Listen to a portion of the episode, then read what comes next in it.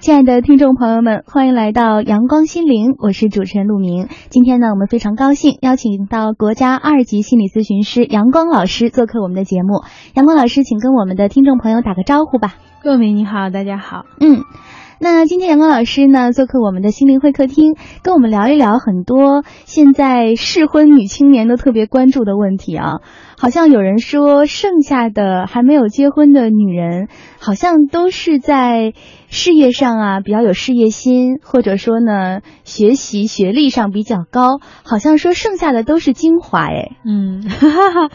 嗯，其实我觉得“剩下”这两个字啊，本身其实就有一定的误导。呃，所谓的剩下，其实我们更多的理解是一种被动的状态啊。嗯，但实际上呢，呃，以我的观察来说。呃，大家所说的这个剩下的好女人，其实都是主动剩下的，都是主动的吗？嗯，我们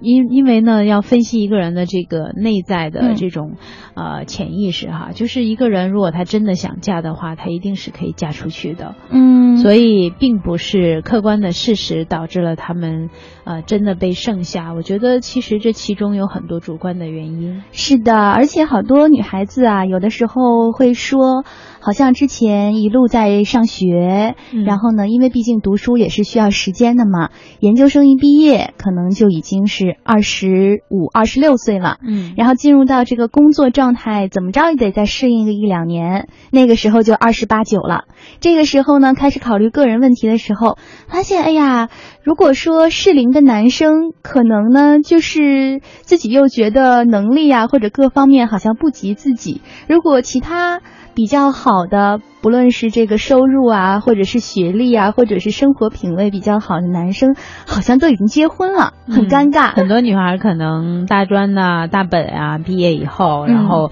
呃，也有一些可能出社会更早的，他们在社会上可能已经有了十多年的这个工作经历啊，是啊，也有，而且有一些人呢，现在已经到了一个，比如说在职场当中是管理层的这个位置啊，然后呢，或者是在某个领域里面，其实也有了自己的一定的事业的基础了，嗯嗯，所以其实我们说，呃，今天哈，纵观这个北上广深，啊，尤其是我们这四大城市里面的很多优秀的女性，我们。我们会发现呢，他们呃收入高，然后有一部分学历也很高，见识也很广啊。嗯，他们可能经常出去旅游啊，然后呃自己也有很多对事物的见解呀。嗯，那么呃我们说为什么看上去这么优秀的女孩，可能还找不到自己合适的人呢？嗯啊，当然呃今天我们可能更多的就是想要去探讨一下这个话题哈。是这样的，而且可能。大部分人都是说剩下的女生好像质量比较高，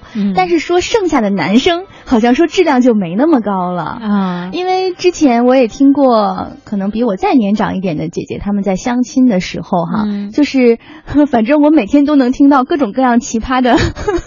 这种相亲奇遇记啊，好像是说如果说男人到了三十五岁左右还没有结婚，或者说从来都没有过婚姻经历这样的男人。可能说或多或少是不是，呃，在这种婚姻婚恋的这种观念上，都多少有点女生不太适应。嗯，这个呢，我觉得如果要是比较起来同龄的这个女孩子来讲呢，这又是一个很正常的现象。因为男孩子可能会觉得说，呃，这个他们可以选择的这个年龄范围其实更大。比如说现在有一些男孩，他们并不介意姐弟恋，然后比自己呃甚至有一些大个十来岁的，他们还能接受。但是有些男孩子呢，又比较喜欢年纪小一点的女孩子，比如说三十五岁找个二十五的，这个很正常。嗯，所以其实他们在年龄的跨度上，绝对要比女生更有优势。那么对于一个三十五岁不结婚的男孩子来讲，我觉得其实这是一个非常正常的现象，尤其是他有可能是钻石王老五啊。是啊，因为很多男人可能在婚恋这个问题上，年龄并不是特别重要考量的一个东西，那他就会在想，那我之前可以先工作，啊。先把事业搞上去，把收入搞上去，啊，把一些结婚必备的物质基础先打牢，嗯，然后我再去找呃比较可能说是适龄的姑娘啊，嗯，实际上在传统上，呃，中国女性一向说嫁汉嫁汉，穿衣吃饭啊，嗯，所以说很多的这个呃女生当时。去找另一半，或者是生活当中的另一半的时候，嗯，可能更多的是会考虑到温饱，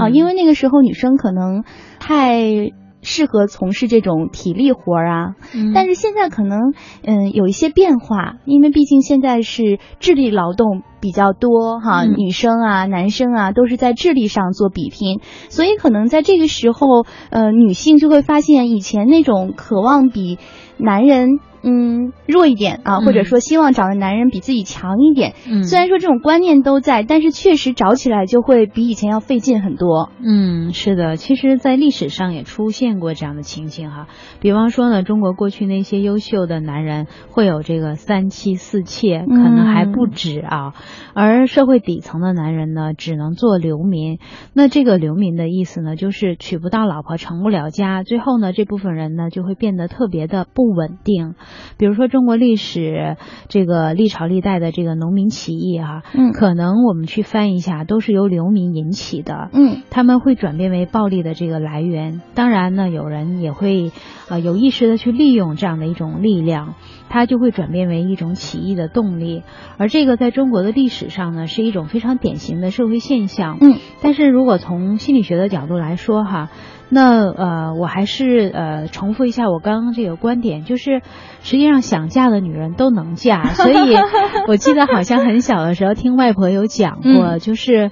呃，女人永远都不会被剩下哦，是吗？对，外婆这么有自信呢，太有自信了，因为她一直强调，只要是想嫁的女人，一定都嫁得出去，哪怕是这个女人真的很丑，或者说很懒，或者说呃条件不是特别的好的话，但是都没有问题。嗯，那么我们再从社会学上来来去看一下这回事儿哈，嗯，就是虽然大家都倡导男女平等。以至于呢，就是嗯，现在很多女孩哈都说我是女权主义，嗯嗯。嗯，甚至也有人怀疑问我说我是不是这个女权主义哈，嗯，但实际上这么多年来呢，女人其实一直都渴望，就是我们的潜意识当中其实都愿意男人比自己高一点、强一点，一号哈，你有没有大树？嗯，对，我们可以问自己，我们有没有这样的想法？嗯，就真的是呃，哪怕是外表再强悍的女人，可能她也希望有一个男人可以去征服她自己。嗯，我曾经看过一个也是比较著名的一个相亲节目啊，里面有一个点评嘉宾就说过一句话，嗯，其实呢，他认为女人总是想找一个比自己强一点的这个男人哈，嗯，可能是一种，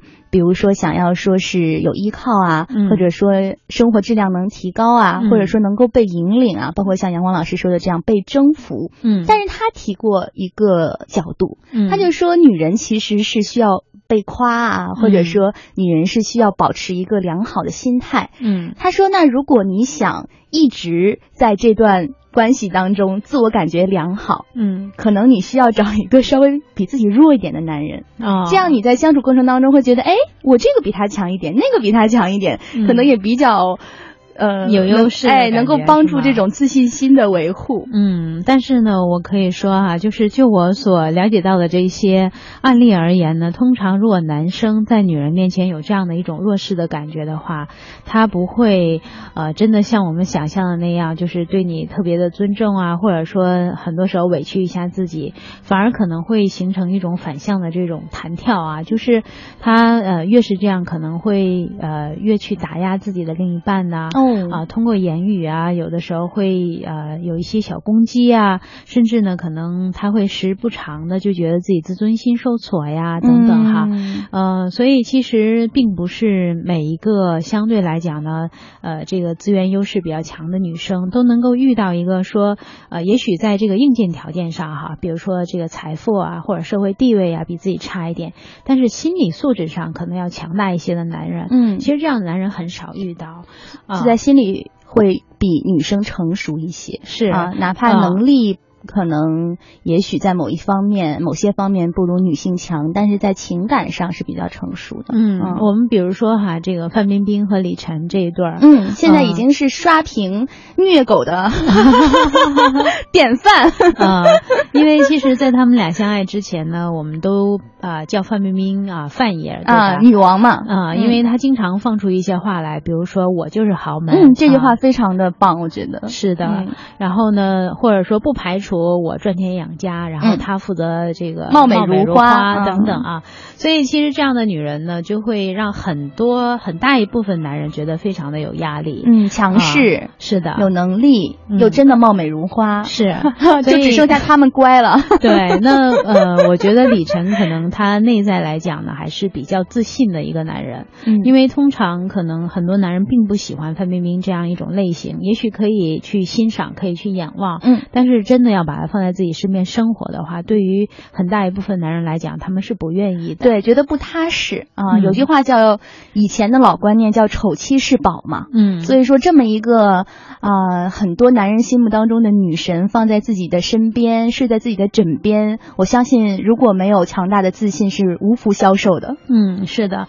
所以说从这个角度来讲呢，就是呃，我们找什么样的人跟自己在一块儿，或者能够遇到一个怎样的伴侣，其实还是跟自己相关。嗯，就是呃，很多时候大部分中国的女性。来讲呢，我们还是愿意说自己的丈夫可能稍微在硬件条件上高一点点，比如说一个大专呃学历的女生找一个大本学历的女生，大家会觉得很正常。嗯，但是反过来呢，如果说这个女博士哈找了一个这个没有上过大学的人，嗯，那我们就会觉得哇，怎么会这样？好诧异啊！嗯啊，所以它是有一些传统的观念在里头的。嗯啊，当然，如果说我们呃不希望自己主动被剩下的话，那自自然呢，在婚恋价值观上呢，可能需要做一些调整。比如说，我们一直认为，呃，在某些这个硬件匹配上，哦，我都已经开奔驰了，你还开一个奥某某车，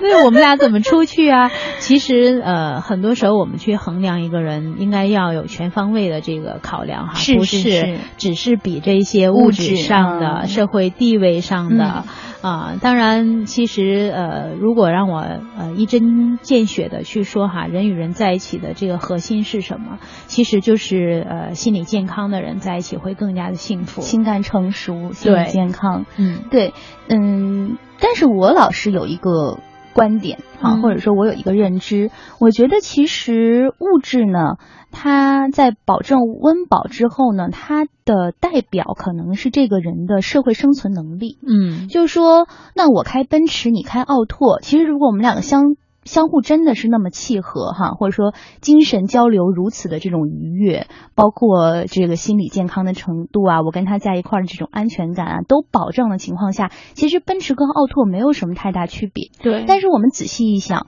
如果有社会生存能力，可以。有很好的物质基础的人和一个可能年龄相当哦，或者说呃还稍长几岁的这样的人，在社会当中，一个社会人，他的这个物质条件悬殊太大的话，我个人觉得可能在精神匹配度上。就是很匹配的可能性也相对会小一点。嗯，通常来讲，我觉得应该是这样的。但是凡事呢，就是可能都有例外哈。嗯，那是。所以呢，比如说这个，也许开奥拓的这个人，他是一个艺术家，然后他对这个很多东西的认知有他自己独到的见解。那么他的追求可能呃在物质上体现体现的就不太多啊。嗯。那么这个也是可以去理解的。对。啊，那当然呢，呃，我们更多的说，呃，其实人。与人之间的这种匹配度是非常重要的哈，嗯，我记得曾经有过这样的一个实验，就是呃会给这个呃男女发一些呃这个号牌是吧？是的，然后呢让他们去根据自己的条件去匹配。嗯，那么如果你能够去找到，比如说你有一百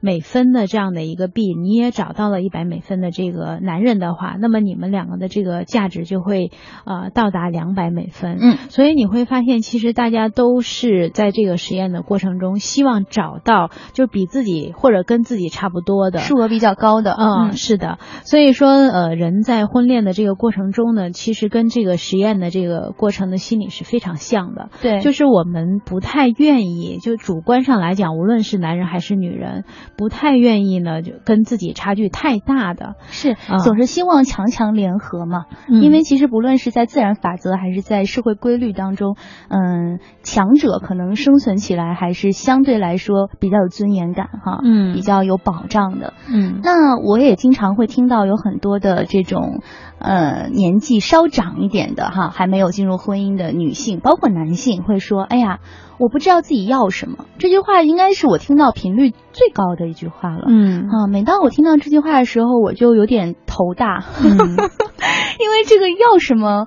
真的是很难，而且呢，每个人在说自己条件的时候，都觉得我这个条件不高啊，哈，但是一条、两条、三条、四条加起来。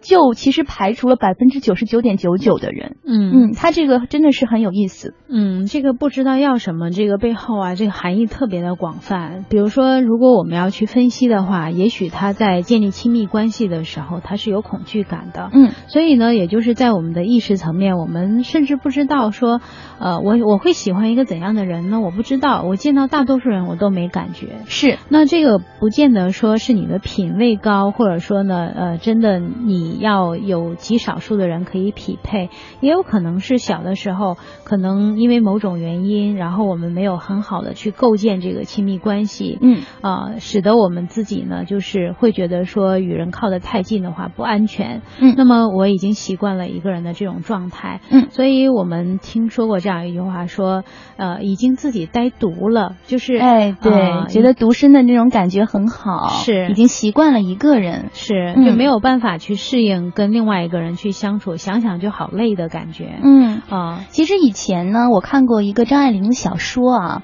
它里面有一个场景我记忆特别深刻，就是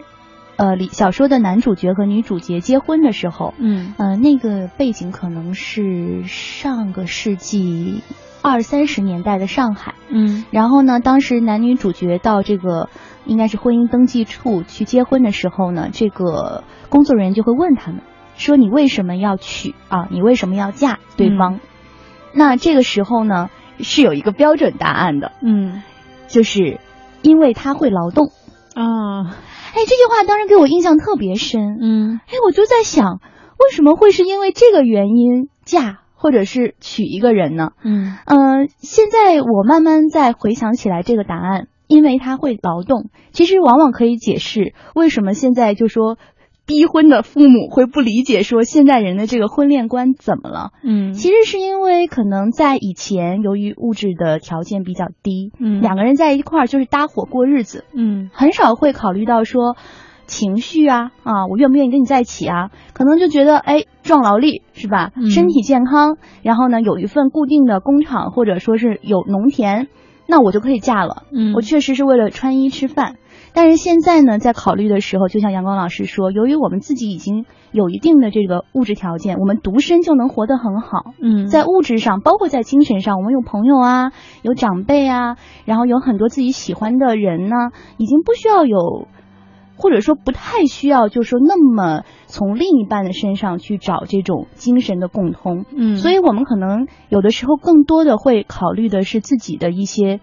确实，哎，感受啊，一些感受，所以说可能这种进入到亲密关系就会更难，因为可能我们会觉得说，哎呀，两个人在一块儿多难啊，像亲兄弟有的时候还有一些隔阂，跟父母还有隔阂呢。嗯，我突然间找一个陌生人，可能某一个瞬间、某一个时刻，我确实被他吸引到了，嗯，但是他又不是跟我生长在一起的，我也不知道他的性格当中有哪些点，然后慢慢的磨合，一点一点的，确实要花费特别。大的经历，嗯，是的，所以说，在这个我们的物质逐渐的越来越发达的这个时代，然后大家其实对精神层面的这个要求呢也越来越高，嗯，那么呃两个人在一起的话，如果说后面哈越往后面去发展的话，有什么理由的话，我相信就是跟这个人在一起，我感觉很快乐，嗯，然后很踏实。那呃说白了呢，他可能这个快乐和踏实的背后又有很多的原因，比如说呃。哪怕是你不需要呃提供给我物质上的支持，但是你一定要可以自己丰衣足食。是啊，比如说呢，你在精神层面可能你需要有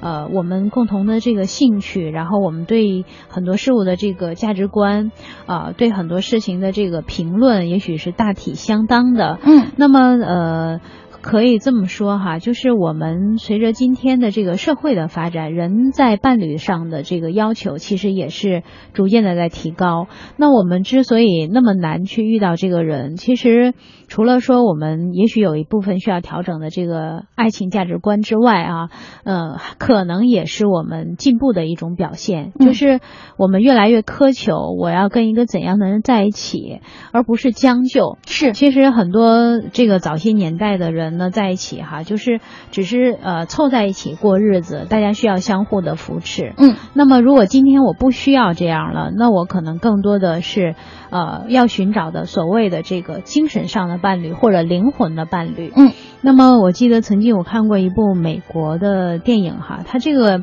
呃，电影翻译过来的这个名字就很有意思，叫《疯狂愚蠢的爱》啊。然后呃，在这个电影里面呢，就展示了一对就十几岁就相恋的这个夫妻，他们共同生了三个小孩儿。嗯。然后呢，在这个四十多岁的时候，啊，女人啊发生了这个呃婚外情，然后她跟自己的老公坦白说，嗯，呃，我爱上别人了。嗯。啊，然后后来经历了一些事情之后，这个男人也开始脱胎换骨，然后。试着去外面寻找自己新的生活，嗯，当然到最后呢，就是呃，影片的这个结尾是相互的原谅，而且呢，他们认定彼此是对方的真爱。那么，呃，说这部片的这个感觉呢，就是我们总有一天可能会呃，随着自己年龄的成长，然后你各个方面的这个提升，你会更多的去看到说我自己真的。认同一些什么，或者我需要一些什么，啊，那在这个成长的过程中，可能也难免会走一些呃这个挫折，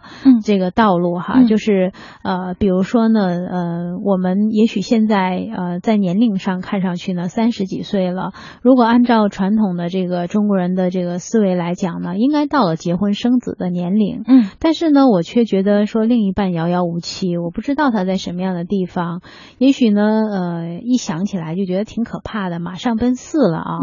啊，万一过了四十的话，那又奔五了。那也许在别人看来说，你看你我的同学，人家这个有事业，有自己的这个房产，有车子，有孩子。嗯，就是我们通常一比较的话，说你看我现在孑然一身，我什么都没有。嗯，所以呃，经常听到身边的一些单身的这个朋友会讲这一些啊，说对比起来的话，我好像真的觉得自己一无所有。但实际上，呃，这又回到你说的那句话，就是不知道自己要什么。嗯，啊，那么别人有的这些东西是真的你也想有的吗？嗯，那换一句话来说，就是你想有的，其实你早都有了。比如说，我就想结婚，那我可能早早的我就结婚了。嗯，那我就是想生孩子，那可能我也就生了。嗯，是因为你的很多这种愿望和诉求并没有那么的强烈。嗯，所以呢，呃，今天可能看上去我们并没有这些子啊，房子、车子、孩子。子啊，但是你却可能过了很多你想过的这个日子。嗯嗯，可能每个人对于结婚这件事情的感觉也不一样啊，或者说对他的认知也不一样。嗯嗯，为什么会说剩下的人可能也许是精英啊，或者说嗯学历高啊、见识比较广的女人可能更容易被剩下的原因，可能也是在于他们对于婚姻的认知是比较深刻的。嗯嗯，因为很多人可能，嗯，在结婚的时候，由于年纪比较小啊，啊，或者说，哎，可能到了年纪，父母觉得，哎，这个男孩儿挺诚实的、可靠的，那就嫁吧。但是也许他们没有去了解过这种婚姻当中的一些坎坷啊，或者说是一些磨砺。嗯，可能很多这种优秀的女孩啊，我是觉得她能够被称之为优秀，那可能在小时候是属于学习好。哈，长大了以后是找到了一个好工作，嗯，那之后呢，可能在事业上攀登到了某一个顶峰，嗯，那这样的女孩子，包括男孩子。我觉得他在成长的过程当中，其实是为了达到这些社会认可，牺牲了很多个人情绪的。嗯，这个是有可能的。嗯，比如说呢，我曾经有一个案例哈，就是这个女孩呢，她非常优秀，还不到三十岁，已经成为了呃某品牌中国的这个总代理啊，所以说她在事业上呢，真的是很多四五十岁的人可能也没有办法去比拟的啊。嗯，但是呃她在情感的这一块呢，她从来没有谈过恋爱。嗯啊，因为一路走来呢，他就说上学的时候呢，他的目标非常的精准，就是要上名牌大学。嗯，然后上了大学之后，他又有一个新的目标，就是一定要在这个大学期间呢，就为自己的事业谋划一个方向。所以他上大三的那一年就已经开始进入哈，对，呃，然后他说呢，在这个工作岗位上，因为他向来的目标都很精准，就是我要什么，然后就奔着那个目标就去了，没有其他的心思。是，所以他从来没有想过这个呃谈恋爱这件事儿。嗯，忽然有一天，然后身边的人说：“哎，你有男朋友吗？”然后当他呃一遍一遍被问的时候，他才发现哦，这个我还没考虑过这件事情。然后别人说：“不会吧，你都已经这么大了啊！”阳光老师说的这位朋友呢，就跟。大家刚刚提到的很多迷茫的人正好相反啊，他太知道自己要什么，嗯嗯，但是我觉得这种要什么，刚刚说到了一些好的学校啊、好的工作呀，然后好的职位，其实是可以通过个人奋斗，起码大部分通过一个人的奋斗就可以实现的。但是当要你去找另外一个人进入一段亲密的关系、恋爱或者是结婚，这是两个人的事情。啊，就算是说我要结婚，我要找一个男朋友，呃，这个时候你会发现你要去考虑一下别人的感受，你要去考虑这个男生是否适合你啊，或者说，呃，你要找一个跟你怎么样搭配的这样的一个人的时候，那就不是一个人努力可以去做到的了。嗯，这个时候呢，我也会想到有很多家长啊，他在教育小孩的时候，经常是，嗯，你就管学习好。你什么都不用管，嗯。啊，这句话我是听的最多的了，嗯。嗯，这个什么都不用管，包括家务，嗯。啊，包括你的这个生存的各种条件，嗯，其实我觉得有的时候也包括一些个人的情感，包括对父母的情感，嗯，我听过有一些极端的案例啊，就是子女在高考的时候家里重要的亲人病重，嗯，都不告诉他的，嗯，可能是他很深爱的老人，也有可能是他深爱的父母当中的一个，嗯，但是在高考的这件事情上。因为为了他的学习，不告诉他，很多人是走出考场之后才知道的。那我觉得这种对于，呃，情感的一种漠视，其实是对于这个孩子情感的一种漠视。嗯，或者从另外一个角度来讲呢，我们太过于重视孩子这个学习成绩啊，或者说他上什么样的学校啊，然后呃以后有什么样的工作啊，但是却忽略了非常重要的情感的这个培育。对，那么也就可能造成一种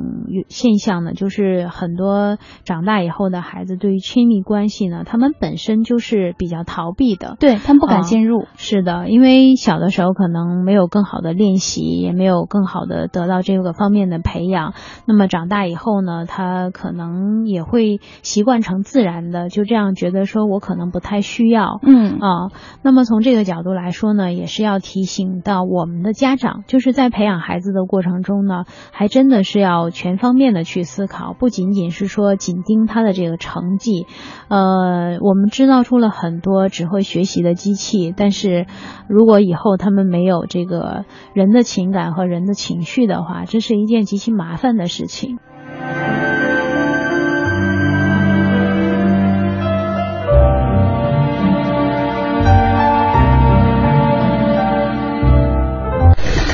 每一天，每一分，每一秒，用独特的视角梳理天下新闻，用质朴的语言品味文化岭南。用动听的音符奏响华美乐章，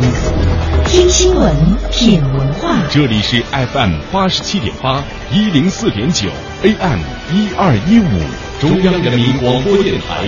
华夏之声。让阳光照进心灵中的每一处角落，每一处角落。让阳光驱散生命中的。每一片阴霾，每一片阴霾，给心灵一米阳光，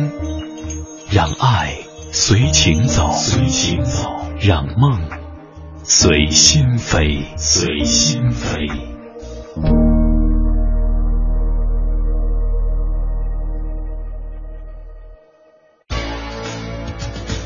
畅谈你我身边的故事，打开不为人知的心扉，心灵会客厅，沟通你我心。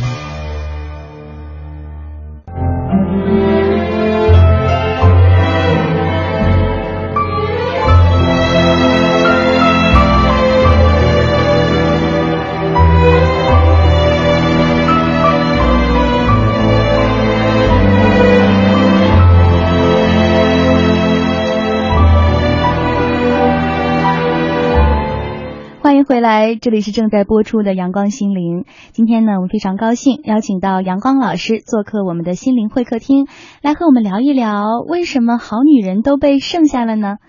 刚刚呢，阳光老师跟我们讲到啊，就是现在的有一些家长啊，因为太注重孩子的一些社会竞争力啊，嗯，往往呢忽视了他们的一些情感的需求，嗯，所以说我们为什么会说到？好女人，可能这个好就是，也许是在这个社会竞争力上，不论是学历啊，还是这种物质收入啊，都比较好的这样的女性群体。可是她们好像在进入亲密关系、恋爱呀、婚恋问题的时候，哎，往往会遇到一些。别的人没有办法想到的一些难题。嗯，是的，嗯，从这个角度来说呢，就是我们要去重视自己的亲密关系。那么，呃，我看到的这部电影哈，《疯狂愚蠢的爱》，就是这部美国片子里面呢，他呃，这个男主角有一个十三岁的儿子。嗯。那么，在他十三岁的时候，他爱上了自己啊来家里面啊家教的这个十七岁的一个女孩子。嗯。然后呢，他爸爸发现之后呢，他就跟他爸爸。去讨论，我会发现，在这部影片当中呢，我会看到呃，这个一个巨大的差异哈，跟我们的家长试想一下，如果是我们的家长，孩子在十三岁的时候，然后爱上另外一个女孩或者男孩的话，那么家长可能会如临大敌，哇，觉得这件事情可了不得，你这么小的年纪怎么可以有这样的心思？嗯，但是呢，对于这个男孩的父亲而言呢，他一直鼓励他说你很棒的，嗯。啊，后面呃，这个孩子因为目睹了父母婚姻发生的这个变故，嗯，然后呢，呃，在他这个中学毕业的典礼上，他说：“曾经我是相信真爱的，但是现在我发现他是没有的。”嗯，这个时候他的父亲就从这个观众席上站起来，打断了他的发言。嗯，然后呢，呃，站在了这个讲台前面，然后就开始去心灵的这个独白，然后对着他的母亲就告诉他：“我依然爱你，什么什么的啊，这一些。”嗯，然后这个孩子就在现场呢，呃，听到爸爸。这一番呃告白之后，嗯，然后呢，他喜欢那个十七岁的女孩也坐在这个观众席上，于是呢，他又跟这个十七岁的女孩说：“我依然爱你。”所以你会发现呢，就是家长在用他的行动，呃，告诉这个孩子爱是什么，嗯，然后也许爱里面是有这个原谅啊，有坚持，然后也有自己的反思和成长。那么呃，这个父亲其实是用自己的行动在呃做给自己的孩子看，并没。没有说从言语上管教自己的孩子，但是通常我们会发现，我们的家长呢，面对孩子的时候是言语要大于行动的。嗯嗯，然后而且中国的父母，嗯，真的不会爱，就是他们相互之间会爱的也比较少。我觉得这个一方面要体谅他们，因为毕竟就是成长的社会环境不一样。对，但是真的我见到的。嗯，大概是我父母这个年纪，五十多、六十岁左右，包括再年纪长一些的夫妻。他们之间爱的互动非常少，嗯，是的，因为呃，一方面呢，我们可能不善于表达，就是呃，我曾经呃记得哈，就是妈妈那个年纪的人呢，去提到他们最初跟对方在一起的时候，在路上走路啊，是要一前一后的走的，哪怕是已经确定了这个订婚的这样的关系，嗯，就害怕别人会笑话，是啊，所以他们会呃倾向于情感要内敛，然后不要在外人面前过于表达，嗯。啊，否则那是一件很害羞的事情。就是我们不太外放自己的感情，呃，比如说有些父母一辈子没有跟孩子说过一句“我爱你”，彼此都没有讲过，嗯，更没有拥抱啊，在记忆中除了小时候不得不抱的这个场景，嗯。啊，所以说，呃，那今天呢，呃，时代进步了，孩子不断的在成长了，他们可能在十三四岁的时候就开始很勇敢的去表达和表现，甚至啊，在行动上都有这个举止哈，比如说穿校服的这些孩子，是。我们会看到他们在尝试着去爱了，嗯，那么这个时候对父母的要求呢，自然就很高了，嗯，呃，我记得曾经我有一个来访的这个家庭哈，呃，他的这个妈妈无意中在街上撞到自己的女儿和这个小男朋友，就两个人穿着校服手拉手，然后啊，当时特别崩溃，震惊了，对他自己用的词是崩溃，绝对没有想到自己的孩子乖乖的，就学习也很努力的，然后向来都很听话的，怎么会突然间有这个现象呢？所以他当时无法自控的用很多难听的字眼辱骂了自己的女儿，天哪！然后给这个孩子也造成了一个心理的阴影哈，绝对的呀，嗯，然后呃后来呢，当然他们各自这个幸亏是找了阳光老师，